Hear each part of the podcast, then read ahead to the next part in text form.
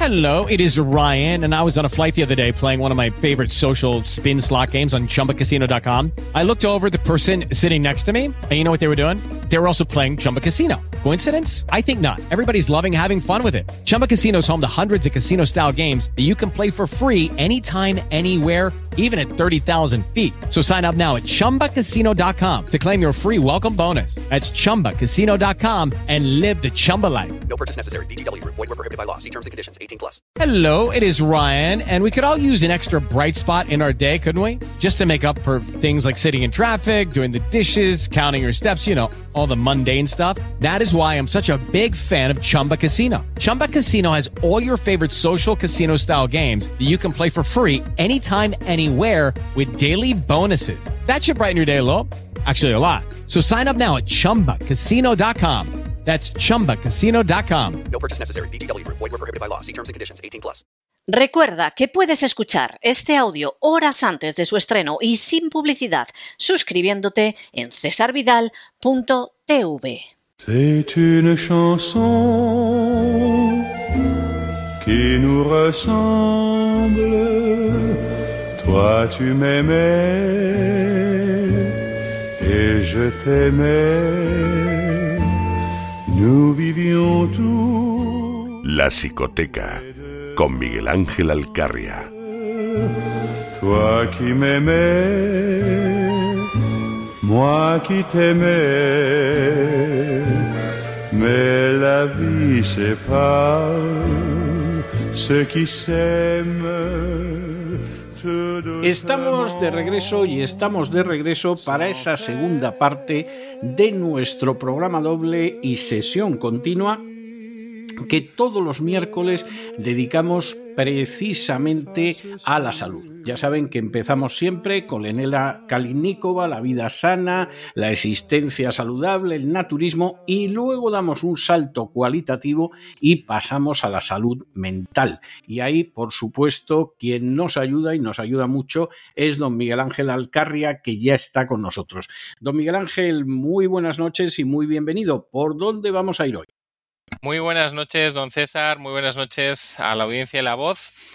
Dani es un hombre de 35 años. Vivía con su madre, ya jubilada, y con su hermano menor. Tras finalizar la primaria, su padre falleció de forma repentina y durante toda la secundaria, como muchos otros compañeros, sufrió eso que hoy conocemos como bullying.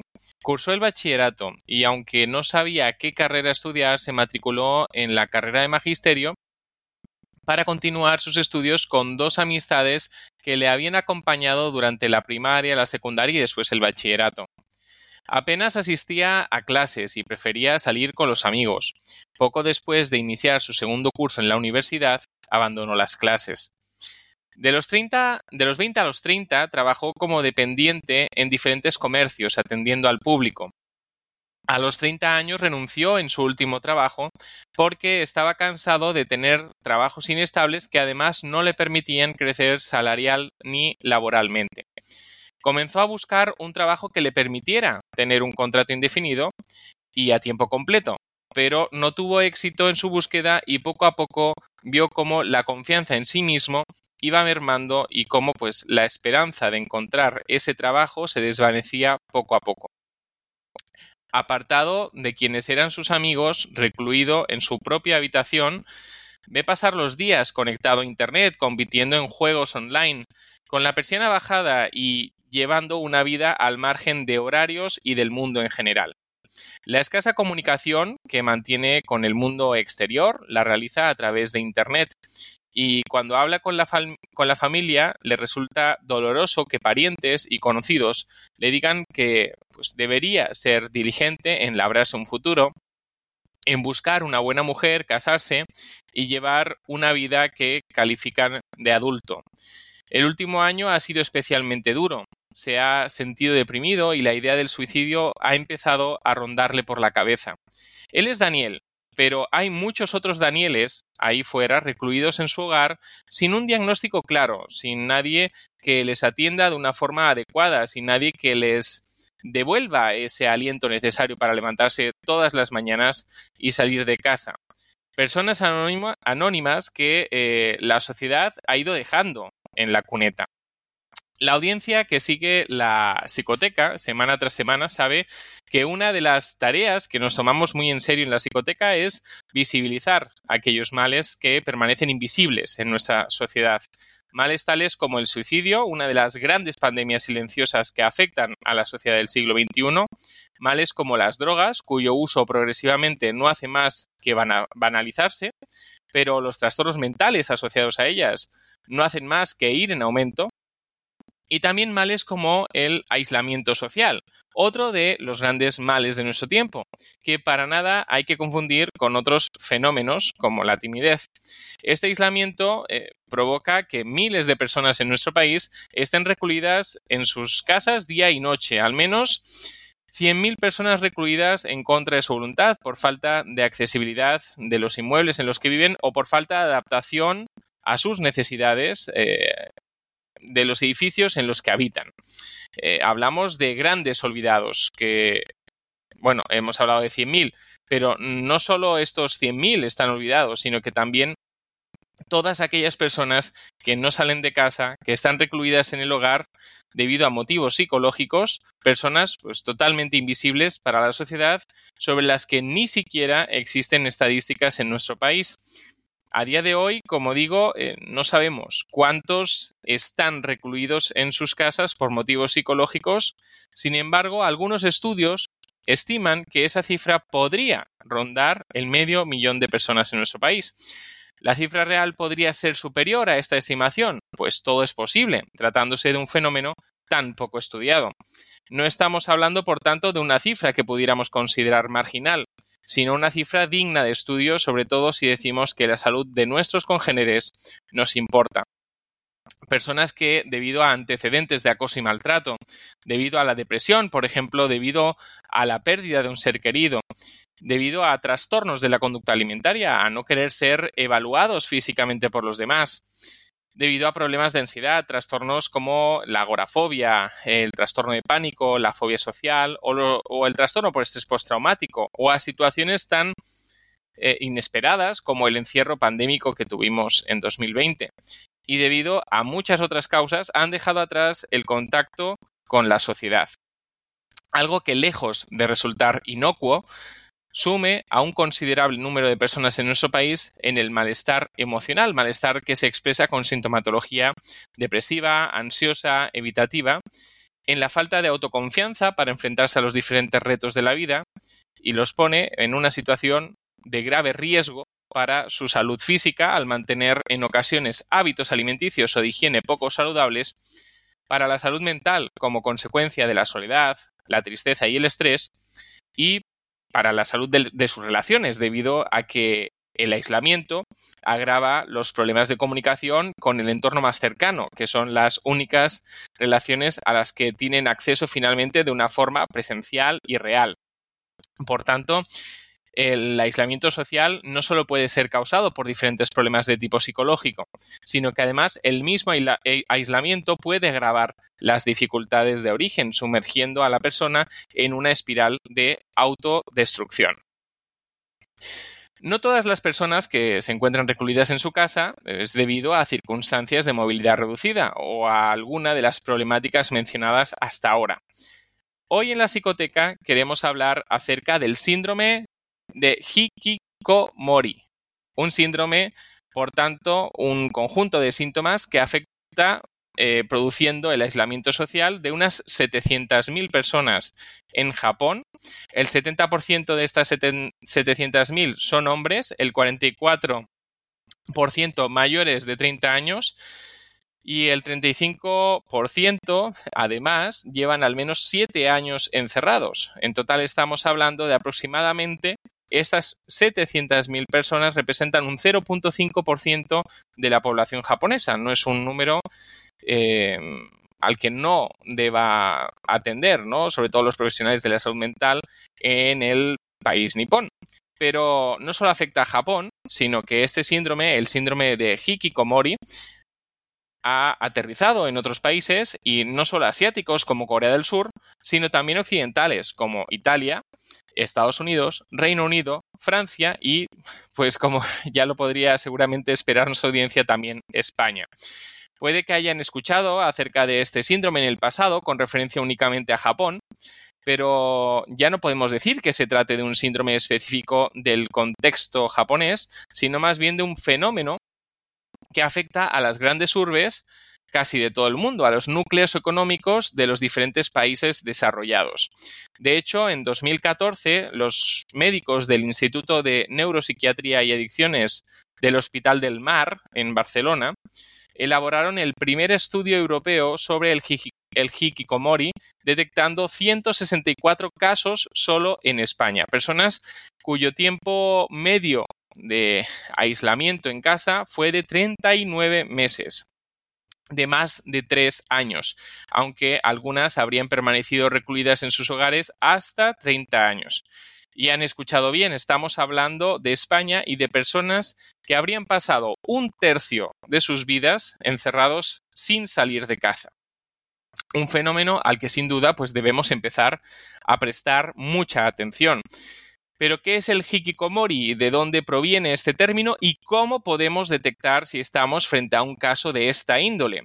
Fue en 1998 cuando el psiquiatra japonés Tamaki Saito habló por primera vez de esta problemática en su, en su libro Sakateki Hikikomori, una adolescencia sin fin, hablando de aquellas personas que habían permanecido en sus casas por un periodo mayor a seis meses y habían iniciado su encierro principalmente en torno a los 35 o 40 años de edad.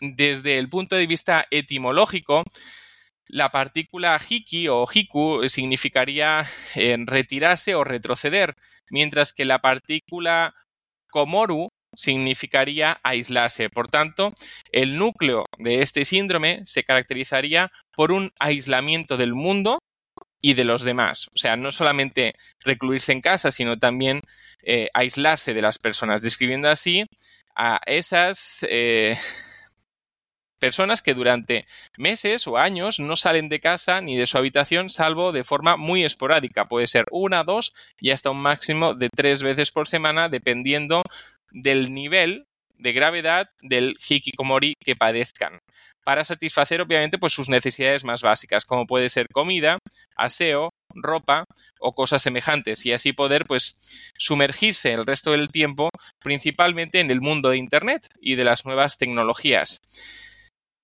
Nada tiene que ver o no tiene por qué haber una relación directa entre este síndrome y los videojuegos, el manga o el anime, o entre este síndrome y el desempleo, como algunos documentales realizados hasta la fecha han querido dar a entender.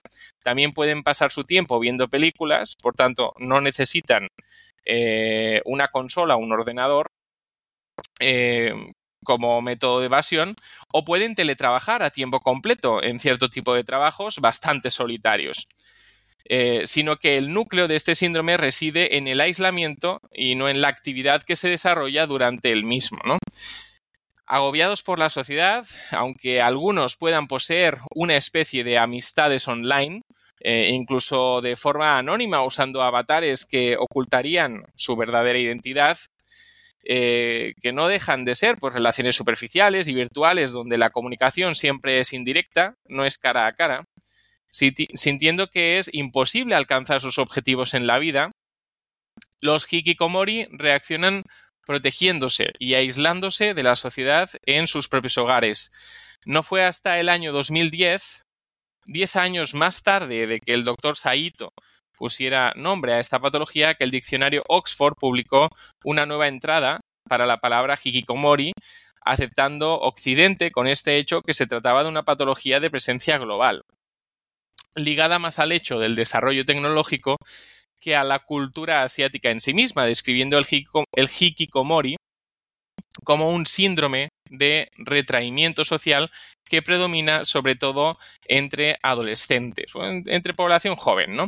De hecho, eh, aunque todavía carecemos de unos criterios diagnósticos claros para el hikikomori, a partir del año 2000 este padecimiento se empieza a diagnosticar también en Occidente, hallándose casos, como decíamos, también en España. Hablamos de un padecimiento que se caracteriza por pasar la mayor parte del tiempo en casa, al menos tres meses para considerar una situación de pre-hikikomori y seis meses para poder diagnosticarlo.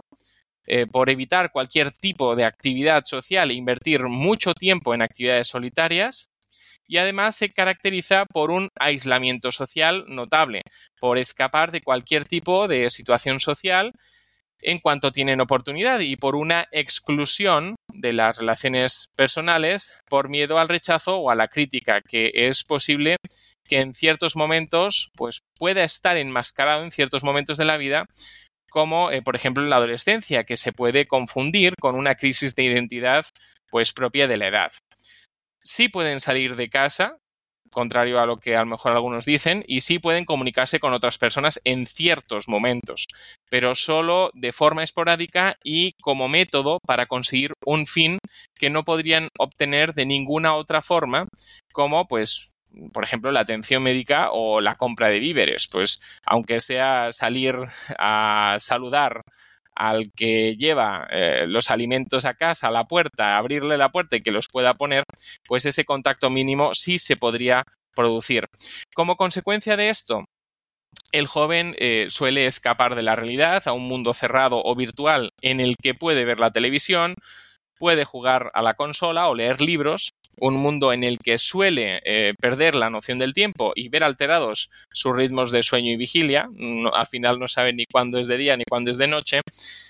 Eh, como consecuencia de esto, pues, eh, pues tienen esta alteración en sus biorritmos, una, una, evasión, ese escapar de la realidad que no evita que sufran por el aislamiento y que experimenten en ocasiones un gran sentimiento de vacío existencial, una falta de sentido y propósito vital, razón por la que eh, son bastante comunes los pensamientos suicidas o presuicidas en aquellos que experimentan este padecimiento.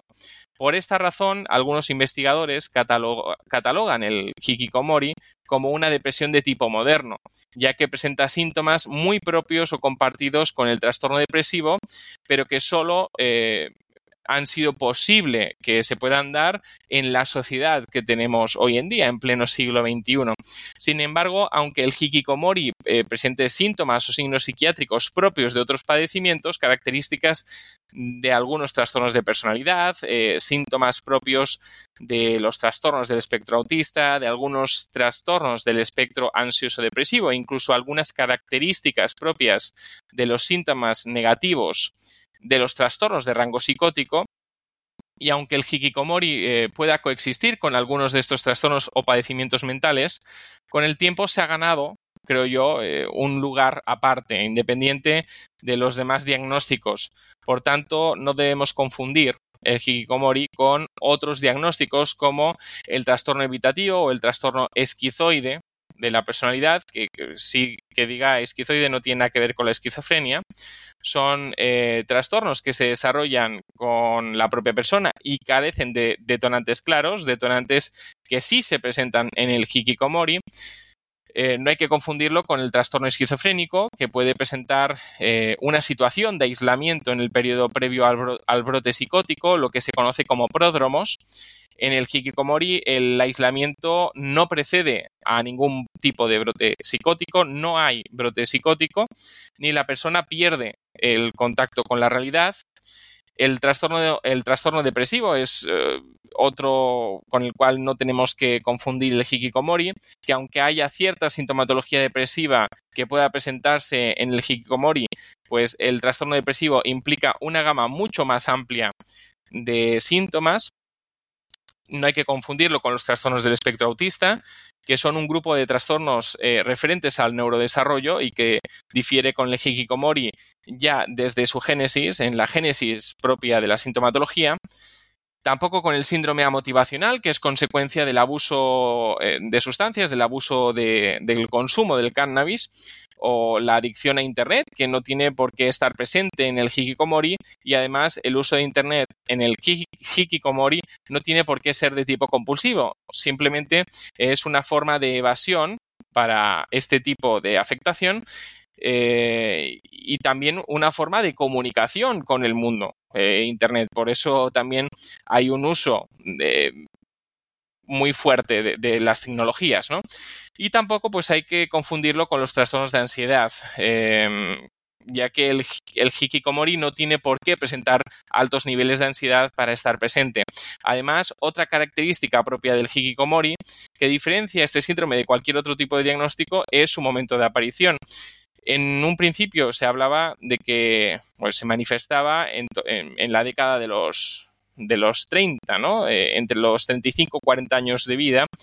Eh, ahora se está documentando también en la adolescencia, pero bueno, eh, hay otros eh, diagnósticos que se presentan en momentos mucho más claros eh, del, del, ciclo vital y en el caso del hikikomori pues tiene también sus, sus momentos que son pues bastante bueno, eh, son el caldo de cultivo para que se puedan manifestar este, este, tipo de síntomas. Pero aunque se manifieste en esta horquilla entre los 30 y los 40, podemos hallar sus raíces, sus factores causales.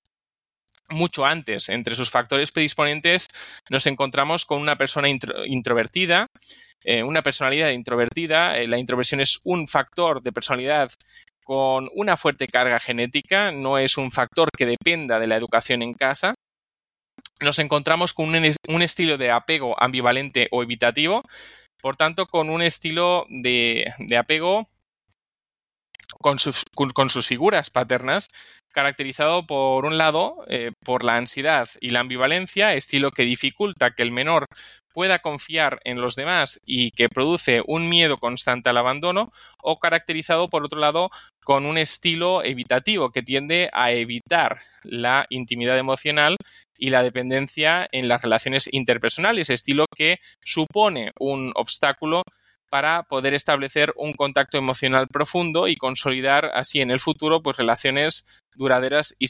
significativas. Y en tercer lugar nos encontramos con una dinámica familiar disfuncional de tipo sobreprotector y una ausencia de la figura paterna, donde se priva al menor del desarrollo de su propia autonomía y mm, del desarrollo de la tolerancia la frustración, un aprendizaje necesario para la vida, obviamente sin ningún género de duda. A todo lo anterior debemos sumar, en primer lugar, las expectativas desmesuradas de éxito propias de nuestra sociedad. Vivimos en una sociedad donde las apariencias importan y mucho para sentirse aceptado y deseado por los demás y además no solo las apariencias, sino que importa el poder destacar sobre los demás. De ahí el gran éxito de algunas redes sociales basadas en la imagen eh, que bueno, son empleadas como medios para ofrecer una imagen de éxito. Eh, debemos sumar unas escasas habilidades de afrontamiento debidas eh, principalmente a la baja tolerancia a la frustración que mencionábamos, que nos obliga a emplear un sistema conservador de afrontamiento por miedo a no obtener el resultado que deseamos y que nuestra autoestima pues, pueda quedar en entredicho.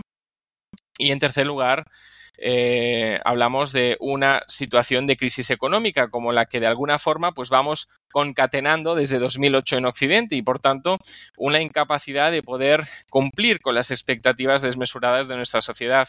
Esto crea una situación de vergüenza y culpa eh, por no haber podido responder de forma adecuada a las, eh, a las expectativas depositadas eh, en la vida que abocan a, la persona a buscar, eh, pues de alguna forma, su propia desaparición social. Una desaparición social fruto de la reclusión y el aislamiento que solo es posible gracias a los dispositivos tecnológicos y a Internet. Por tanto, a la generalización del desarrollo tecnológico. Todos tenemos la posibilidad de disponer de un dispositivo eh, en nuestras manos y gracias a las nuevas tecnologías eh, muchos pueden vivir, pueden hacer la compra de la semana en el supermercado e incluso pueden ser atendidos por un médico de cabecera sin necesidad de salir de casa. Algunos hikikomori pueden pasar hasta 30 años encerrados en sus hogares. Sin embargo, eh, al contrario de lo que podríamos esperar, hay esperanza y tanto más cuando la atención pues, es adecuada, es temprana, no esperemos cuatro años o más. Habitualmente la espera a ser tratado por un caso de hikikomori eh, suele rondar los cuatro años desde el inicio de, de la sintomatología, pero bueno, mientras sea, la atención sea adecuada, sea temprana y además sea estratégica, porque cada hikikomori pues, tiene sus propias características particulares, pues obviamente hay esperanza y, podemos ver un cambio. No existen, por tanto, dos hikikomori idénticos. Eh, el plan terapéutico siempre debe adecuarse al caso en concreto. A pesar de esto, existen eh, cuatro pasos de intervención que podrían ser generalizables para cualquier caso de hikikomori. En primer lugar, se recomienda una intervención familiar que permita un primer contacto con el paciente y una evaluación de los condicionantes del entorno. Por lo general, los padres responden a la realidad de sus, hijos con vergüenza, con culpa y con silencio, la vergüenza y el silencio por el que dirán y la culpa por considerarse responsables de la situación. Este primer paso de intervención familiar pues permite a los padres que, que puedan recibir el apoyo psicológico necesario, puedan comprender la situación de su hijo y no se sientan desorientados o indefensos hasta el, ante el problema. Y entonces pues puedan eh, abordar el caso de su hijo pues también desde, desde la, comprensión de la situación y respondiendo a las necesidades específicas de, de, ese hijo y con, ese tipo de, situación. De hecho, eh, es la familia la que habitualmente busca ayuda en primera instancia, razón por la que aprovechando la demanda familiar, pues es crucial que esos familiares, habitualmente los padres, puedan ser formados en primeros auxilios de salud mental para que sepan cómo identificar, cómo comprender y responder a signos de crisis y enfermedad mental, incluidas también las conductas suicidas y violentas que también pueden darse en un caso de hikikomori.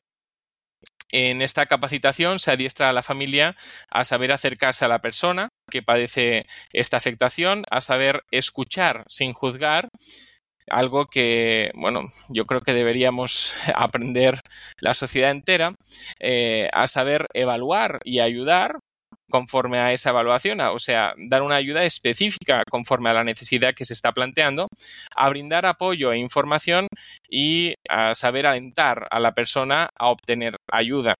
Porque, pues claro, si la persona no quiere ayuda, difícilmente podemos seguir avanzando en el tratamiento. El segundo paso, en segundo lugar, se recomienda iniciar el apoyo individual, a pesar de que, pues, muchos casos de hikikomori consideran que su estado, más que un problema, es un estilo de vida. Eh, esta fase de apoyo individual debe contar con un abordaje psicosocial y además multidisciplinar.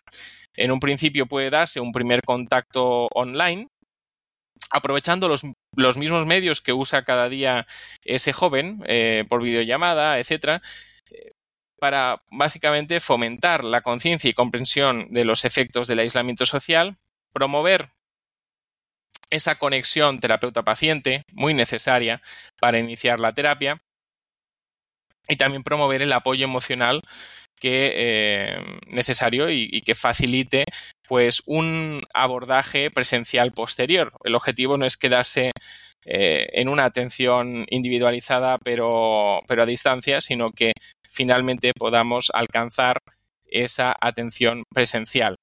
Si ya hemos alcanzado eso, en tercer lugar, pues los especialistas en el tema recomiendan una terapia grupal o eh, una terapia intermedia eh, con animales, ¿no? O transitoria, que facilite, obviamente, pues el contacto social y la participación social. En esta fase, en 2016, algunos especialistas observaron que juegos de realidad aumentada como Pokémon Go, no sé si lo recordarán, que la gente iba por la calle cazando monigotes, pues donde se superpone sonido, gráficos, imágenes eh, a, lo que ve la cámara, a, lo que hay en la calle, que expanden, por tanto, el mundo real, pues podían ser útiles para aquellos hikikomori pues que llevan muchos meses sin salir de casa en una primera etapa del tratamiento, eso sí, como una forma de salir de casa y de estar además en contacto con otras personas porque además esas cacerías se podían hacer incluso de forma grupal, ¿no? Y finalmente, el objetivo, eh, el cuarto paso, es generar estrategias para iniciar la participación social. Eh, no en grupos terapéuticos solamente con otros hikikomoris, ni, ni en en situaciones de realidad aumentada, ¿no? Sino participación social, pues como la que tenemos eh, todos nosotros en nuestro día a día, en la calle, saliendo a tomar un café o haciendo cualquier otra historia, para normalizar de forma progresiva el contacto social y, para normalizar el salir de casa. Claro está, antes de poder dar este paso es importante trabajar ciertos pensamientos involucrados eh, con la vergüenza y la culpa de que ya no se puede recuperar los años perdidos. Y, eso, eh, de todo eso es consciente el hikikomori, o sea, no ha perdido su contacto con la realidad, es consciente de su situación. Este sería, pues, el abordaje psicosocial estándar eh, recomendado en estos casos. Sin embargo, existen otras formas de abordaje complementario que están en fase de investigación, como por ejemplo el farmacológico, y que cabe mencionar eh, y resaltar que no sustituyen el abordaje psicosocial, no sustituye el abordaje psicológico, ya que algunos ensayos clínicos han encontrado que el tratamiento con antiinflamatorios y el tratamiento con antioxidantes puede resultar beneficioso también en estos casos. Caramba, cosa más sorprendente. Qué cosa más sorprendente, sí, sí algún día de estos también hablaremos de, los trastornos del espectro autista y también hay algunas cosas sorprendentes eh, por esta vía, ¿no? De, de, tratamientos complementarios que nada tienen que ver con lo psicológico, pero que también pueden obtener muy buenos resultados. Como puede ver nuestra audiencia, nos hallamos ante una nueva epidemia oculta y propia de nuestro tiempo, que es el aislamiento social. Hasta principios de los 2000, el hikikomori ha sido un síndrome ligado a la cultura asiática, a la cultura japonesa, pero hoy ya podemos decir que es un síndrome ligado al nivel socioeconómico, al, al desarrollo de la sociedad. Y este salto cultural generacional entre padres e hijos en lo tecnológico y también en lo económico, pues es un factor clave para entender este fenómeno del hikikomori que empieza a generalizarse en todo Occidente. En este sentido, es importante no demonizar la tecnología, ya que para muchos hikikomori, pues la tecnología es la ventana de que disponen para seguir conectados, aunque parcialmente o de forma con, un hilo, pendiente, pendiente de un hilo ¿no? con el mundo, sino eh, promover el uso responsable de los dispositivos e incluso la desaparición de ellos en una primera infancia. A lo mejor el error de nuestra sociedad es darles acceso a esos dispositivos eh, de forma temprana. Todo es conveniente en la medida adecuada, pero también en la edad correcta. Existen informaciones eh, dispares con respecto al hikikomori, pero bueno, hoy en la psicoteca hemos intentado ser lo más imparciales posibles y eh, hemos eh, intentado atender a todas las novedades que se conocen sobre este trastorno. No se está abordando el trastorno o no se está comprendiendo igual en este 2023 que en los años 90, obviamente es fácil caer en las trampas psicológicas de nuestro tiempo, donde damos importancia a las apariencias, hacemos uso de todo tipo de evasiones para afrontar una vida cambiante que se nos hace muchas veces bastante difícil. Sin embargo, si conocemos a alguien que está encerrado y aislado de la sociedad, está en nuestra mano poder ayudar a romper eh, el silencio, a romper el ciclo de, autodestrucción, ya sea el hikikomori o de cualquier otro tipo de, aislamiento social, eh, el cual, pues obviamente, pues implica un riesgo a la salud y un claro perjuicio eh, no solamente a la salud física, sino también a la salud mental, un riesgo pujante de, suicidio. Eh, por tanto, no abandonemos a su suerte eh, como sociedad a estas personas, no las dejemos en el olvido, ya que necesitan ayuda. Hoy en la psicoteca hemos querido poner de relieve esto eh, en relevancia sabiendo que esta es una realidad que va en aumento en nuestro país, son personas que necesitan ayuda y nosotros como sociedad tenemos los instrumentos necesarios para poder ayudar a todas estas personas. Llegados a este punto, don César, pues solo queda emplazar a nuestra audiencia, como ya saben, a escuchar la psicoteca todos los miércoles en La Voz, donde abordaremos, pues, eh, seguro otros temas muy interesantes como el que nos ha ocupado el día de hoy. Pues no me cabe la menor duda, o sea, realmente no me cabe la menor duda y, en cualquiera de los casos eh, nos vamos a ver la semana que viene, pero yo le dejo hoy con una canción de un intérprete oriental que se llama Ban Jong-guk y la canción se llama Hikikomori. Eh, Fíjese usted, parece mentira, mira qué raro que pueda haber una canción dedicada a este fenómeno, pero existe y es con la que yo le dejo, además, porque es una persona eh, que la letra de la canción dice cómo lo sufre, cómo no se lo puede contar a nadie, cómo está atrapado en esta situación, de manera que no puede ser más oportuna para este caso. Un abrazo muy fuerte, don Miguel Ángel, y hasta la semana que viene. Hasta la semana que viene.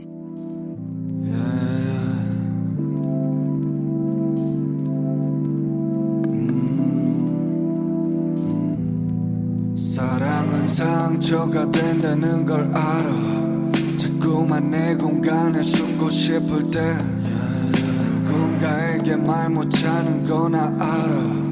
우린 외로운 천사의 친구가 돼. 세상을 피해가고 싶어. 나만의 세계에서 방해받고 싶지 않아 계속해서 피하는 거야 애써. 거울 속에 나는 찌질해. 도망치고 싶은데. 어둠이 나의 빛이 돼 yeah. If you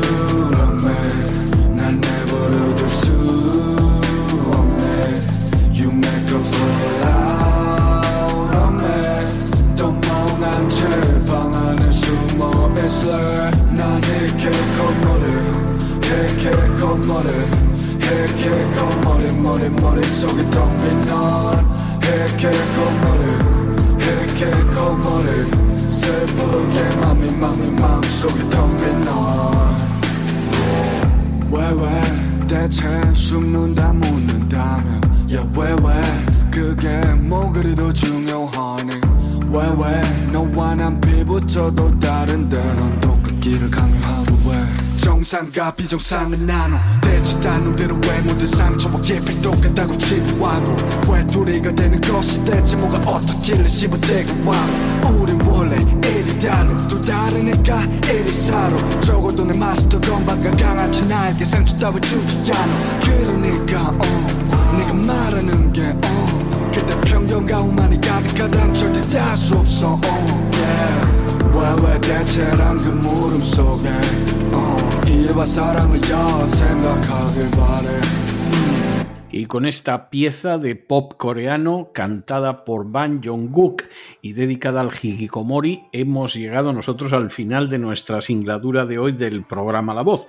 Esperamos que lo hayan pasado bien, que se hayan entretenido, que hayan aprendido una o dos cosillas útiles y los emplazamos para mañana, Dios mediante, en el mismo lugar y a la misma hora. Y como siempre, nos despedimos con una despedida sureña. God bless you. Que Dios los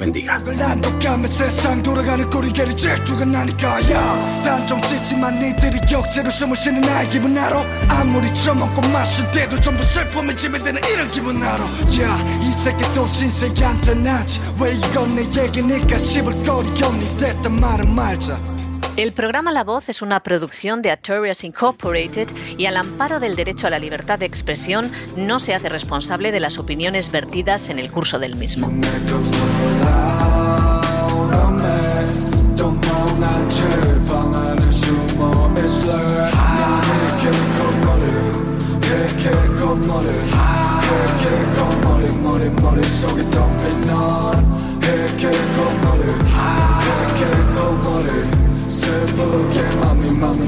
so you're thumping on.